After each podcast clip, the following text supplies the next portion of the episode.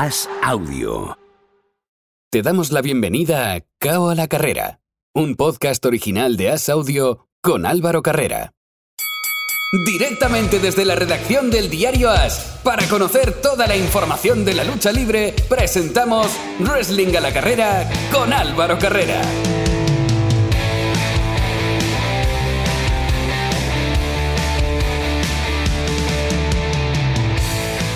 Abrimos la última parte de Cao a la carrera, como siempre, tiempo para la lucha libre, tiempo para el wrestling y para hablar de este precioso deporte, qué mejor que como cada semana contar con dos de las personas que hacen posible que la mejor web de lucha libre en castellano siga adelante día a día. Hablo de Planeta Wrestling y hablo de Carlos Gascó. Muy buenas. Muy buenas, ¿qué tal Álvaro? Una semana más aquí contigo, un placer aunque hoy, bueno, hoy tenemos a un invitado, ha venido porque después de lo de Goldberg tenía que venir, pero si no, no hace falta ni que esté por aquí. Ha venido Miguel Pérez, hoy las obligaciones laborales se lo han permitido, está con, con nosotros a la vez y es que encima justo el día que viene Goldberg, Miguel Pérez, muy buenas. Que sepáis que le he dicho a la jefa en el trabajo que me dejaba salir hoy antes para venir a grabar o me iba. Hoy tenía que estar aquí sí o sí porque la mayor superestrella de la historia del entretenimiento deportivo. Está de regreso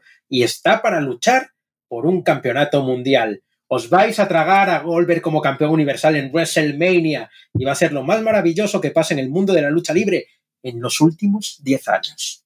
Pero, Miguel, ¿por qué, por qué esa, no sé, esa alegría con Goldberg si le hemos visto que ya su mejor tiempo ha pasado? Ese es tu criterio y el criterio de la gente que no tiene criterio. Goldberg es la mayor superestrella de todos los tiempos. Tiene el finisher más devastador de la historia, tiene carisma, es un tío que echa humo por la boca y por la nariz en su presentación como un dragón demostrando su poder. Es la estrella integral, la estrella completa. Bueno, Carlos, obviamente ya sabemos del lado de que está Miguel. Era lo obvio, ¿no? Eh, vamos a empezar por ahí. Roman Reigns contra Goldberg. Goldberg apareció en SmackDown.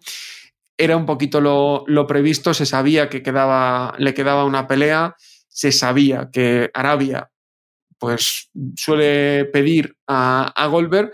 No estaba en el Elimination Chamber, tenía que estar eh, contra Roman Reigns, no había, no había más opción, ¿no? No había más opción y para mí, sinceramente, es una alegría no ver a Goldberg en Elimination Chamber. La alegría es saber que va contra Roman Reigns y que va a perder y que no lo voy a tener que ver en WrestleMania. Porque si lo hubiesen metido en la Elimination Chamber de Raw, aún sale con el título de allí y te lo tragas en WrestleMania. De esta manera, Roman que acabe con Goldberg de manera rápida, 3-4 minutitos, dos speeds, nos vamos para casa todos felices y todos contentos y en WrestleMania no tenemos que aguantar a Goldberg. De verdad, ahora le preguntan a Miguel, pero no parece que tenga gas para aguantar un combate muy largo. Lo hemos visto en, sus últimas apariciones. Le da el físico, obviamente, para lo que le da. Es un luchador que ha tenido grandísimos momentos, pero que ya pues no, no tiene el mismo físico, como es lógico normal y nos pasa a todos. Bueno, es que Goldberg nunca ha sido el luchador de tener eh, combates muy largos. O sea, como mucho ha tenido 15, 17 minutos de combate, pero su físico siempre se ha, no sé, se ha caracterizado por ser un destructor por ser un luchador que ha tenido combates de 10, 12 minutos cuando era main event y ya está, no ha tenido nada más. Y cuanto más mayor se hace, pues peor tiene la condición física. Eh, eso es, lógico, no es algo que estemos diciendo aquí una locura. Goldberg tiene una edad y tiene que limitarse en movimientos y en tiempo. ¿Qué esperas, Miguel, de Goldberg? Ay, la verdad es que habláis de Goldberg como si hablarais de un luchador normalucho del roster y estamos hablando, y a partir de ahora, por favor, quiero que os refiráis a él como un WWE Hall of Famer, cuatro veces campeón mundial. Pensé que ibas a decir Don Goldberg, digo, Don Goldberg suena feo. Don Goldberg queda un, poco, queda un poco raro.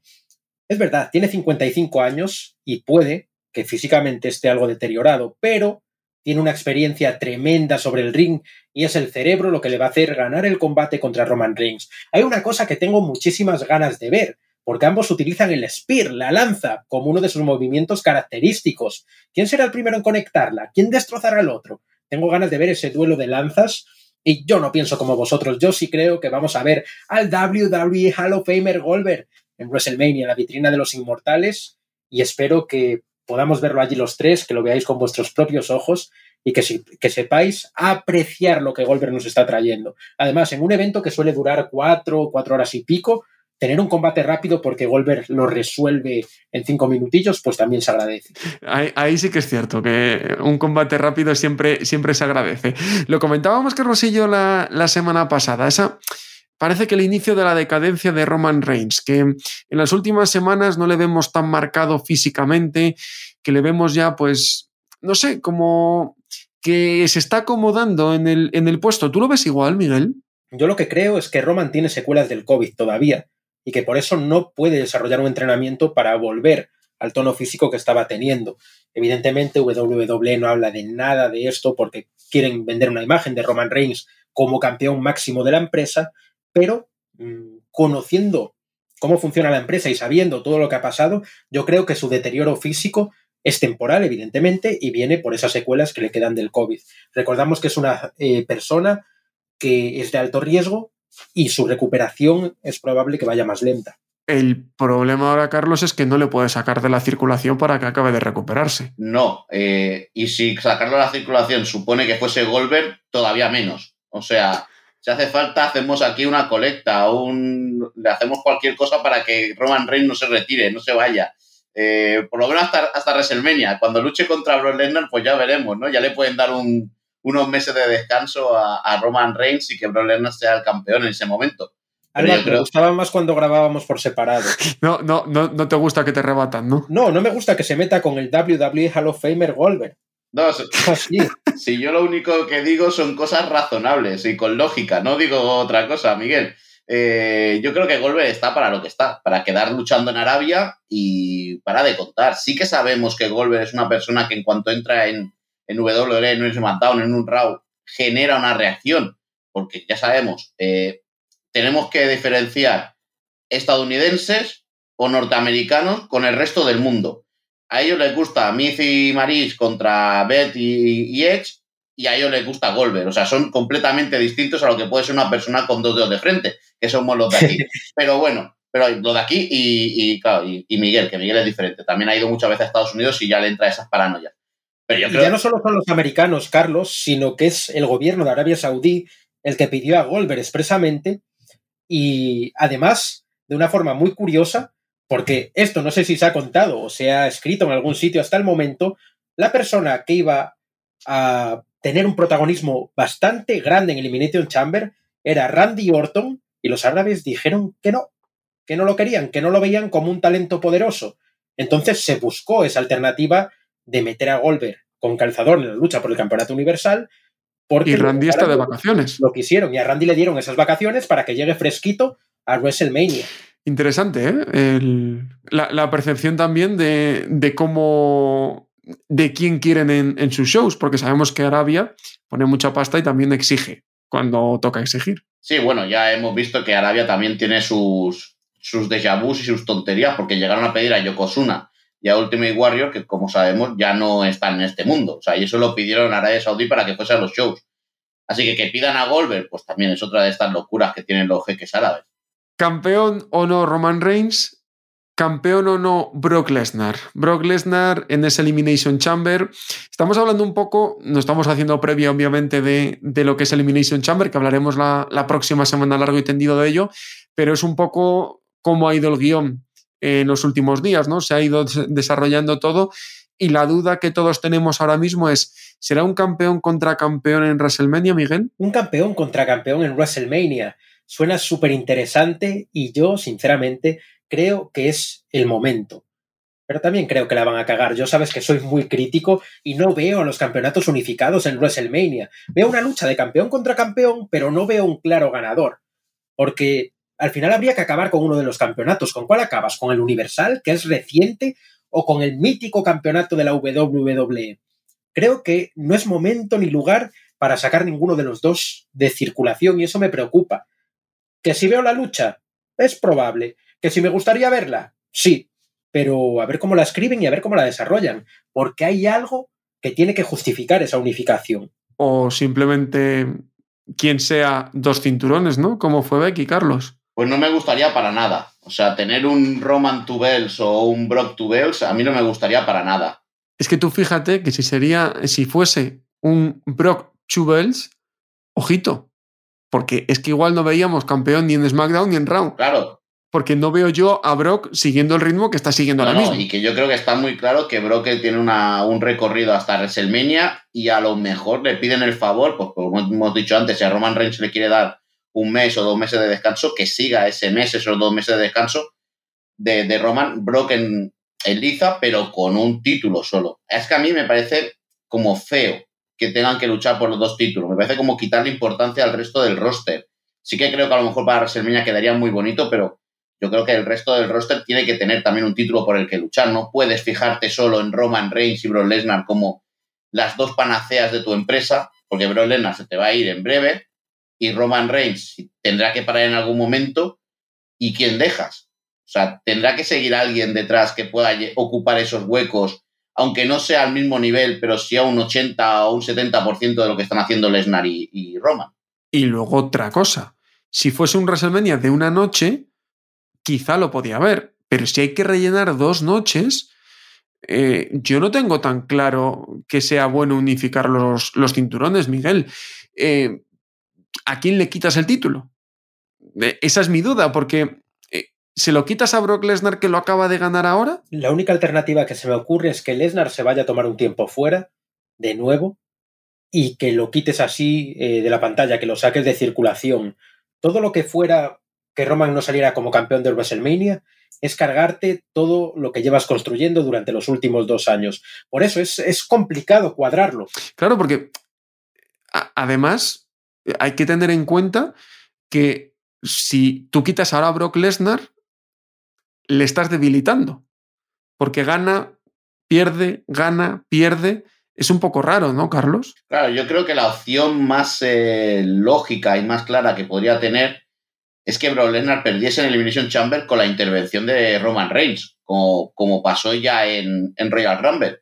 Que siga eh, fastidiando Roman Reigns a Brock Lesnar y que de esa manera Brock Lesnar llegue a luchar por el título en WrestleMania sin dos títulos en juego, solo con el título de Roman Reigns. Ahí que gane o que pierde Roman Reigns, ya no lo veo eh, mal que pierda Roman Reigns por el sentido de que ha sido campeón durante todo este tiempo. Brock Lesnar puede salir como ganador y estarse un mes o dos meses más eh, pues, sin tener título. Y Roman Reigns, pues ¿quién te dice a ti que en julio no vuelva a lo mejor en Money in the Bank y gane ese Money in the Bank y vuelva a ser otro retador al título? Mm, Yo creo que no, no se sabe, ¿no? Pero yo creo que Roman Reigns necesita ese descanso, necesita ese reposo. Y Brock Lesnar tampoco se va a quedar aquí para los siglos de los siglos porque ya lo hemos visto en otras veces. Cambiamos al roster femenino, Miguel. Ronda Rousey, que ha elegido a Charlotte Flair. Lo esperado también, ¿no? Sí, lo esperado y una batalla entre dos. Bueno, quizás una es la luchadora más eh, laureada y más fuerte de la era moderna de WWE. Y Ronda es una leyenda de UFC, una leyenda de las artes marciales mixtas. Dos luchadoras con una credibilidad tremenda y que nos van a dar un espectáculo de lo mejor eh, en la vitrina de los inmortales. Tengo ganas de verlas a las dos mano a mano. Lo decíamos tú y yo, Carlos, el otro día. Em, se empieza a rumorear muchas cosas, entre otras que vaya a haber un Ronda contra Becky y un Roman contra The Rock el año que viene en WrestleMania, a un año vista. Bueno, parece que a priori, ahora mismo, en febrero de 2022, empiezan a alinearse los astros. Sí, pero te quedan todavía 12 meses para, o sea, 12 meses, casi 13, 14 para que se alineen de todo, del todo, porque para mí es una locura. O sea, ya lo hicieron una vez con el John Cena contra The Rock, que lo anunciaron justo en el Raw posterior a WrestleMania, que el año que viene se iban a ver. Eh, sí, todo va bien, ojalá todo vaya bien y se puedan dar estos dos combates, pero para mí eh, jugar a ser dioses, entre comillas, con la idea de no, el año que viene vamos a tener The Rock contra Roman Reigns y vamos a tener también a, a Becky Lynch contra Ronda Rousey. Nunca sabes lo que puede pasar en 14 meses. Eh, Dios no quiera, pero una lesión, una desgracia que pase en ese sentido puede alterarte todos los planes. Y yo creo que sí puede ser una primera idea que puedan tener, un primer boceto. Pero de aquí a dentro de un año no hemos pasado ni esta WrestleMania. No sabemos todavía ni los combates de WrestleMania. Y ya estamos hablando de WrestleMania 39. A veces queremos vivir el mundo más rápido de lo que de verdad necesitamos. Es demasiado precipitado, ¿no, Miguel? Demasiado precipitado. Te la juegas mucho para. No sé. Creo que WrestleMania es un evento lo suficientemente grande para ser completamente vendido en un par de meses. No necesitas empezar a promocionarlo un año antes. A lo mejor en la época en la que se hizo, con John Cena y con The Rock, pues sí lo necesitabas. WrestleMania no.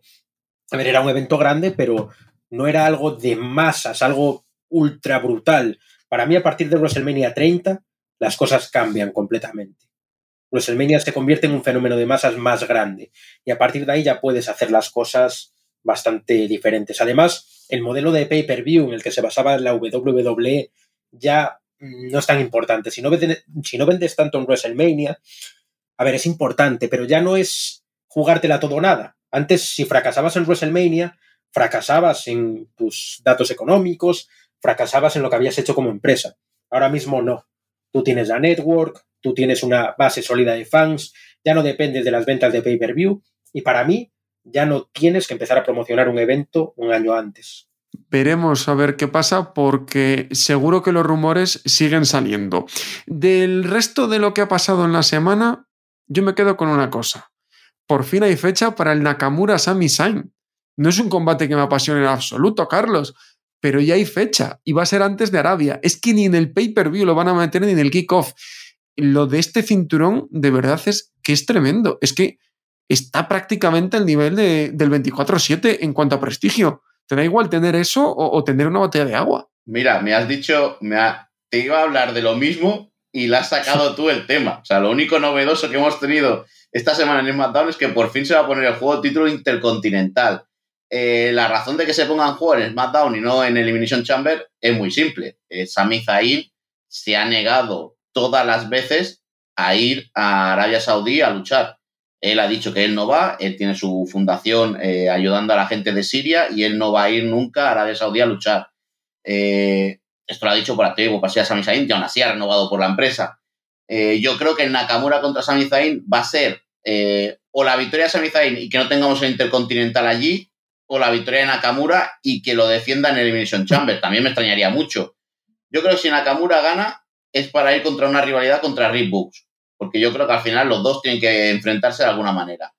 Y si Sami, Zayn gana, no me gustaría ver el título intercontinental defendido en WrestleMania contra Johnny Knoxville. No lo querría. Pero huele a que Sami y Johnny Knoxville pueden tener algo. Por eso te decía que, visto lo que ha pasado tanto en Royal Rumble como antes de Royal Rumble, como luego en la, alfombra roja de la presentación de, la película de, de Jackass, no me extrañaría que la, que la idea de WWE sea esa. Eh, que, Johnny Knoxville pueda luchar contra Sami Zayn por el título intercontinental en, WrestleMania. Algo que, vuelvo a decir, no me gustaría para nada. Y la otra gran noticia, Miguel, ahora sí, de la semana, es que oficialmente Bad Bunny es un luchador a tiempo parcial de la WWE. A mí me agrada, porque es un tipo que lo comentamos con Carlos la semana pasada, que ama lo que hace y que pues dignifica la profesión. Obviamente en su nivel no puedes pedirle lo que a un luchador que lleva 30 años luchando, pero creo que es una buena noticia. Es una noticia tremenda. El otro día nos quedamos súper impactados porque además era una noticia que no esperábamos. Estaba, mira, yo estaba escuchando a Vince en la, en la reunión anual que tienen con los bancos y con los asesores y demás. Nos invitaron y fuimos a escucharla y empezaron a hablar. Ahora, te voy a preguntar de eso también, ¿eh? que no, no, te libras. Vince empezó a hablar de tema económico y demás, y de repente entra Stephanie y lo primero que dice es que Bad Bunny ya es una superestrella de WWE a tiempo parcial. Y nos quedamos como. Yo rápidamente le escribí a la gente de Lucha Libre Online con la que estaba chateando y demás, eh, y a gente de otras páginas, de Sportskeeda y demás. Acaba de decir lo que acaba de decir. Esto no era para dar datos económicos. Acaba de soltar que Bad Bunny es un luchador a tiempo parcial. Sí, sí, todos hemos escuchado lo mismo. Y fue como, no puede ser, no puede ser, no puede ser. Y a las pocas horas apareció en la página de www.com el luchador Bad Bunny. Bad Bunny como, como luchador. Y es increíble. Para mí es un hombre que ha demostrado respeto, pasión, que tiene talento en lo que hace, porque el tío no es malo. Hay que reconocer que hace año y medio no sabía lo que era subirse a un ring. Y ahora te está haciendo unos movimientos que hay muchos luchadores en Europa que no lo hacen, no son capaces. Para mí Bad Bunny tiene todo mi respeto. A ver, si lo tiene de Undertaker y lo tiene de Misterio, no, va a tener el mío, claro. Y me quedo con un momento que fue increíble. Fue ya después de Royal Rumble, es como Misterio, se desenmascara y hmm. le entrega la máscara en señal de respeto. Si alguien no ha visto ese vídeo, que vaya al canal oficial de WWE en YouTube y que lo vea, porque es el resumen de lo que es Bad Bunny como luchador a tiempo parcial de WWE. Y decías, Miguel, eh, eso resumen económico. Siempre hay rumores de venta, pero ahora parece que no va a ser, ¿no? Eh, ¿Qué, qué se puede extraer de, de lo que os contaron? Mira, yo estaba en la llamada y veía que todo tomaba un rumbo diferente a las otras veces. Te voy a explicar cómo funciona esto y se lo voy a explicar a la gente porque muy pocos hemos podido acceder a este tipo de llamadas. Muchas gracias a Stephanie WW por la invitación. Y normalmente te pasan un dossier en el que tú ya ves todos los datos económicos antes de que comience la conferencia. Es un dossier que además lo hacen público para que las empresas que quieran invertir y demás puedan tener esa información. Y ya vimos que había un beneficio de más de mil millones de dólares convirtiéndose en la primera empresa de wrestling y lucha libre profesional que supera lo que los gringos llaman billón, que sabéis que allí en, América del Norte no es lo mismo que un billón para los europeos, que eso hay que aclararlo porque nos escucha gente de Europa y gente de América Latina. Pero el mood de la llamada, cómo eh, se veían los inversores, cómo estaba Stephanie, lo que estaba diciendo Vince, estaba el gran Nick Khan al que todo el mundo odia, y estaban tratando a la empresa como algo diferente. Y os explico. La impresión que a mí me dio es que siempre, cuando he estado en ese tipo de llamadas, WWE era un producto. Era un producto que querían venderte. Era un producto que querían vender a Disney, que querían vender a las grandes corporaciones. Ahora ya no. WWE se vende como una herramienta, una herramienta que produce documentales para Netflix, que produce contenido para Disney Plus, para Star, para un montón de eh, canales y plataformas. Y por eso no se va a vender, porque consiguieron dar con la fórmula para que la empresa sea una herramienta de creación de contenidos en lugar de un fin de producto que hay que comprar. Claro, ellos se quitan la presión de encima, porque no van a tener ofertas de compra cada poco. Pasan de ser un objetivo a ser colaboradores, y eso es tremendo, es un cambio completo en la mentalidad de WWE. ¿Y qué nos puede aportar eso, Carlos, al espectador? Pues al espectador te lo voy a decir sinceramente. Yo creo que eh, poco a nivel de lo que podemos ver en televisión.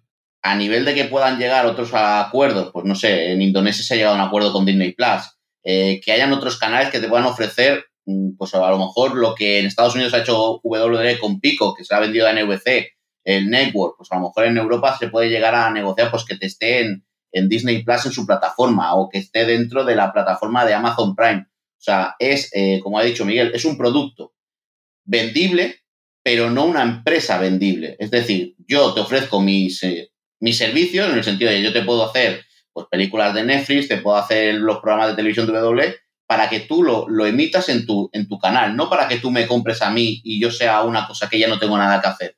Y yo creo que ahí vamos a ganar porque hay muchas empresas que van a intentar abrirse a tener producto WWE, por lo menos grandes plataformas. Eh, Disney lo hemos visto, eh, probablemente Amazon también está interesada en entrar, probablemente HBO, o sea, muchas empresas de estas que hasta ahora no veían un hueco donde entrar, van a ver que pueden entrar en WWE y que probablemente no se le cierren puertas, que es que no es que sea una exclusiva WWE con una empresa y no puedan emitirlo en otro sitio más. Muy interesante, la verdad, esa, nueva lectura que, que, se le va a dar desde, desde WWE. Y vamos a cambiar de tercio, vamos a aparcar la WWE y Carlos pasa a ser de comentarista a invitado, porque aquí donde lo escucháis, aparte de tener mucho conocimiento sobre el wrestling mundial, también es promotor de lucha libre y haces un show con tu empresa este fin de semana en Madrid, en la Japan Week o Japan Weekend, y que vas a estar allí con show y con muchas cosas que, que ver para los aficionados del wrestling. Pues sí, vamos a estar en la Japan Week en Madrid. Desde aquí agradecer a Japan Weekend por confiar siempre en RCW, que es la empresa de la que yo soy booker y, bueno, y propietario. Eh, confiar siempre en nosotros. Esta es eh, la cuarta vez que estamos en Madrid. No pudimos estar en 2021, ya que debido al tema de pandemia sí que se hizo una Japan Weekend, pero por temas de, esto de, no de distancia social no quisieron tener a mucha gente pues apelotonada al lado del ring. Vamos a hacer dos shows, en realidad son cuatro, voy a explicarlo bien. Hacemos eh, sábado, sábado por la mañana, sábado por la tarde, domingo por la mañana, domingo por la tarde. Los shows que de verdad son eh, con grandes luchadores son los que se hacen por las tardes. Por la mañana hacemos shows para eh, dar a conocer RCW, para dar a conocer otras escuelas que vienen con nosotros a, ayudar y a traer a sus chicos para que también tengan esa primera experiencia, esa experiencia de estar luchando con público. Y por la tarde sí que ya traemos el show donde esta vez, pues bueno, no se ha anunciado todavía. No me digas, no me digas nombres, vamos a dejarlo, porque un nombre que sí está anunciado es el de la protagonista que tenemos en el día de, de hoy. Sara León estará en la Japan Weekend y ya la saludamos. Hola Sara, ¿qué tal? Hola, ¿qué tal? ¿Cómo estás? Yo con ganas de verte en acción y, con ganas de ver wrestling eh, en acción. Mira que hace poco vi WWE, pero los shows pequeños me, gustan más y me motivan más. ¿A ti también te gustan los shows más pequeños o más diferentes como el de este fin de semana? A ver, eh, yo solo he, podido ver shows pequeños porque yo nunca he ido a ver un show de WWE o una empresa así de ese calibre. Entonces para mí obviamente siempre van a ser muy especiales. No es en un show pequeño es donde me enamoré de este deporte, entonces sí, siempre. ¿Qué tiene de especial este deporte? Porque los que nos gusta, los que están escuchando esto, es porque les gusta. O sea que la parte de aficionado ya lo sabemos, pero ¿qué enamora para ponerse en el ring y cumplir? Que no es fácil eh, haciendo este deporte que tanto nos gusta. Pues mm, no sabría decirte, o sea, a mí lo que más me, me llenó la primera vez que vi un show en directo fue el público. Eh, se creó algo muy especial con, los luchadores que salían al ring, el ruido que se generaba, el, ambiente que ellos creaban. Y para mí eso me, pareció algo tan grande, o sea, me hizo sentir tan pequeña, pero que formaba parte de algo tan grande que no, no sabría explicarlo. Entonces, a raíz de eso, empecé a ver wrestling y, después de un par de añitos, pues decidí probarlo porque no me quería quedar con las ganas de esto quiero vivirlo. ¿Cómo ha evolucionado el wrestling en España, en concreto el wrestling femenino, desde que comenzaste? Porque aunque eres joven, llevas ya bastante tiempo practicándolo. Pues a ver, evolución como tal, poca, ¿vale? Eh, es un proceso muy lento y yo siempre digo lo mismo, para que haya más evolución y y es eso, que se vea realmente el cambio, es que necesitamos más mujeres aquí en España. O sea, necesitamos que haya más, más mujeres que quieran probarlo y que al final se queden, porque hay muchas que pasan, pero al final, por lo que sea, porque a veces, a veces la vida es muy complicada, pues tienes que dejarlo. Pero la cosa es que se tienen que quedar más mujeres, es lo único que necesitamos. Porque de momento, mayoritariamente, eh, los practicantes son, son hombres, ¿no? Lo que más hay mm. son hombres. A la hora de entrenar, ¿supone también un problema? No, no, no, no en general, la verdad. O sea, por tema de, entrenamiento, yo entreno igual que lo que entrena un, chaval, un hombre. Y en ese aspecto, eh, no. O sea, es que entrenamos por igual. Independientemente me, refería quizá pues cuando tienes que hacer técnicas con, alguien que igual te toque siempre ir con alguien más grande. Bueno, a ver, obviamente ahí ya cambia las cosas porque al final también cambia un poco tu estilo. Entonces, si lo haces con una persona que realmente a lo mejor pues eso, te saca un, cuerpo enorme, tienes que simplemente cambiar un poco tu estilo y acondicionarlo a eso para que quede bonito y, y tenga sentido lo que estamos haciendo. Pero en realidad lo haría cualquier otra persona de mi tamaño, sea, hombre o mujer. Entonces, en eso no hay distinción alguna.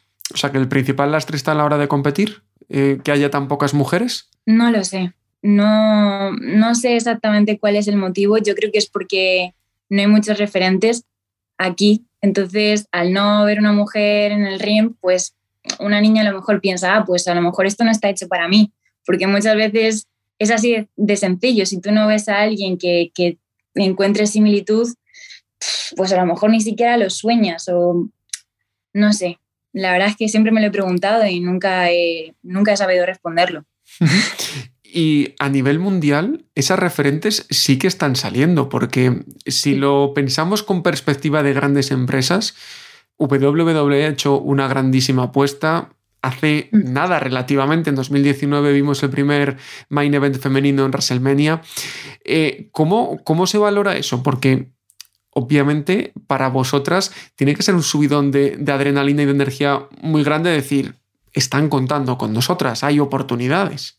Claro, la idea es que, que, haya más oportunidades. Es, es, es, lo que se necesita en realidad, que una persona apueste por ti, que tú hagas bien tu trabajo, porque al final es eso, te dedicas a esto, lo amas y, y lo haces con pasión, y entonces al final eso surge, pero tenían, ellas tenían que, abrir eso con, con, lucha, con persistencia para al final abrirlo, ¿no? Pero obviamente siempre es complicado ser como pionero en, en algo, ¿no? Pero al final con, con la consistencia se saca. Obviamente tú estás destacando en el panorama nacional porque tienes talento y te lo digo no porque te tenga delante, sino porque es así la e, es cierto. ¿Dónde te ves de aquí a dentro de un par de años? ¿Crees que te podrían llegar oportunidades importantes fuera o tampoco te lo puedes permitir porque tampoco se puede vivir de la lucha libre y hay que priorizar otras cosas? Bueno, a ver, yo, mm, yo hago tanto, o sea, me estoy formando como actriz y a su vez también como luchadora, entonces eh, estoy priorizando ahora mismo esas dos cosas, ¿no? Eh, para mí son esos dos pilares. Y sí, o sea, sinceramente, claro que si sigo a, este ritmo y, no paro y, y, es de forma progresiva, lentamente pero progresiva y siempre hacia adelante, yo creo que sí que van a llegar oportunidades. La idea es moverse, trabajar, tener paciencia, que a veces me cuesta un montón tener eso, y, ir para adelante y eso, eh, al final van a surgir las oportunidades porque se trata de buscarlas y de trabajarlas. ¿Cuál sería un combate soñado? No nos pongamos límites, por soñar, ¿contra quién te gustaría? Hombre, pues obviamente contra Meiko Satomura, contra Asuka, para mí siempre han sido eh, las dos personitas que, que más me han, me han inspirado y me han me han hecho sentir algo dentro a la hora de verlas luchar. ¿Y con quién te gustaría hacerlo, pero al lado? Tú y otra persona contra quien sea. Hombre, pues obviamente siempre, en algún momento me gustaría hacer tag con, con A-Kid, obviamente. Creo que es algo muy bonito y muy especial para ambos. Bueno, pues ahí dejamos la, las peticiones, que algunas tampoco hace falta demasiado para, para, cumplirlos. Japan Week, este fin de semana habrá shows por la mañana y por la tarde el fin de semana. Estará Sara León compitiendo en ellos. Y lo último que te voy a pedir, antes de darte las gracias, por supuesto, es que mandes un mensaje a toda esa gente que esté en Madrid o cerca y que esté dudando de si ir a ver lucha libre o no que, bueno, lo primero que, que, se animen, ¿no? Que si no lo conocen y no han visto ningún show en directo, que, que, se animen a verlo y a darse esa oportunidad porque no deja indiferente a nadie y, y no se puede romper muchos prejuicios y muchas cosas que no merecen la pena y, y creo que siempre es una experiencia muy guay. Así que todo el mundo que quiera ir está súper invitado. Pues Sara, te vemos en el ring este fin de semana. Muchas gracias. Muchas gracias a ti. Mucha calidad, Miguel. Sara León y ahora nos va a dar más nombres, Carlos, pero sobre todo el wrestling femenino en España está creciendo y Sara es una de esas exponentes. Sara León es, iba a decir una de las mejores luchadoras de España, pero para mí es la mejor, la mejor bastante por encima de las demás. Entonces, eh, la pude ver en directo hace tiempo, en la última Japan Weekend que se pudo celebrar, y tengo muchísimas ganas de verla en acción este fin de semana, porque es una chica que empezó desde la base, se fue construyendo a sí misma y a día de hoy tiene nivel para dar espectáculo.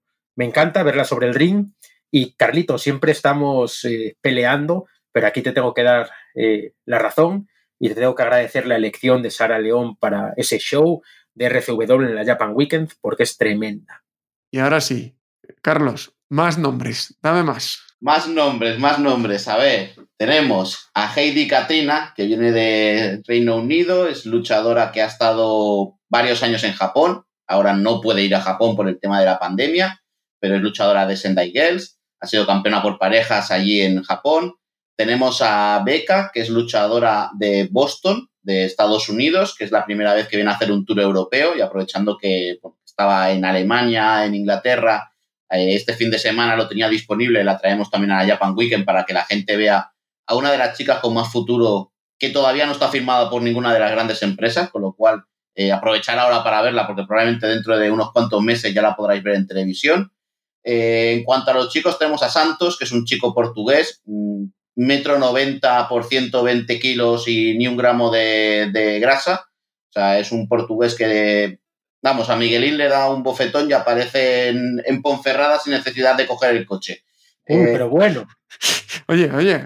Voy a, tener que llevar guardaespaldas a la Japan, ¿eh? Casi, casi. También tenemos a, a June Simmons, ex campeón de WXW, empresa alemana muy conocida en Europa, que ha tenido enfrentamientos con Ilja Dragunov, para quien no sepa, campeón actual de NXT UK.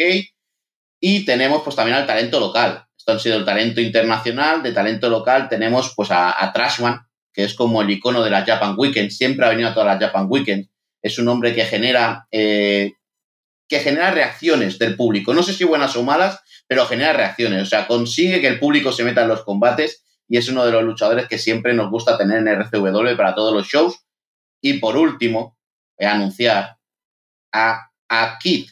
Tenemos al luchador español que está en NXT UK, que estará luchando los dos días, sábado y domingo. Lo tendremos luchando sábado por la tarde y domingo por la tarde en la Japan Weekend para que todo el mundo pues, pueda disfrutar de un luchador de WWE eh, pues, coste baratísimo. O sea, solo tienes que pagar la entrada de la Japan Weekend. Yo no, no cobro extra porque entre aquí a luchar, sino que solo pagando la entrada de la Japan Weekend ya puedes disfrutar de aquí. Pues yo creo que no hay mejor manera de, cerrar este, este programa que con esa noticia. A-Kid este fin de semana, sábado y domingo en la Japan Weekend peleando. Así que qué mejor plan para el sábado o para el domingo que, ver a un luchador de WWE en directo y a todo el talentazo que va a haber también acompañándole. Carlos, que vaya muy, muy bien y nos escuchamos de nuevo la próxima semana. Muchas gracias Álvaro y el, bueno, la semana que viene, martes, habitual, estaremos aquí grabando para contaros qué ha pasado en WWE durante la semana. Miguel, un auténtico placer, como siempre.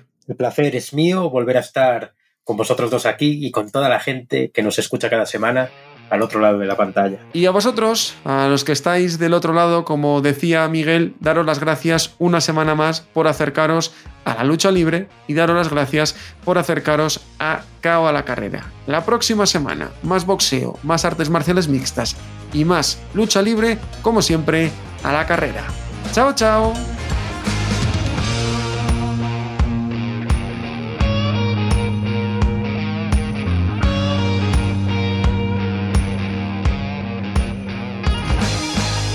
Gracias por escuchar Cao a la Carrera, un podcast original de As Audio con la dirección de Álvaro Carrera, la producción de Javier Machicado y la realización de Vicente Zamora. Todos los miércoles en la sección de As Audio en as.com.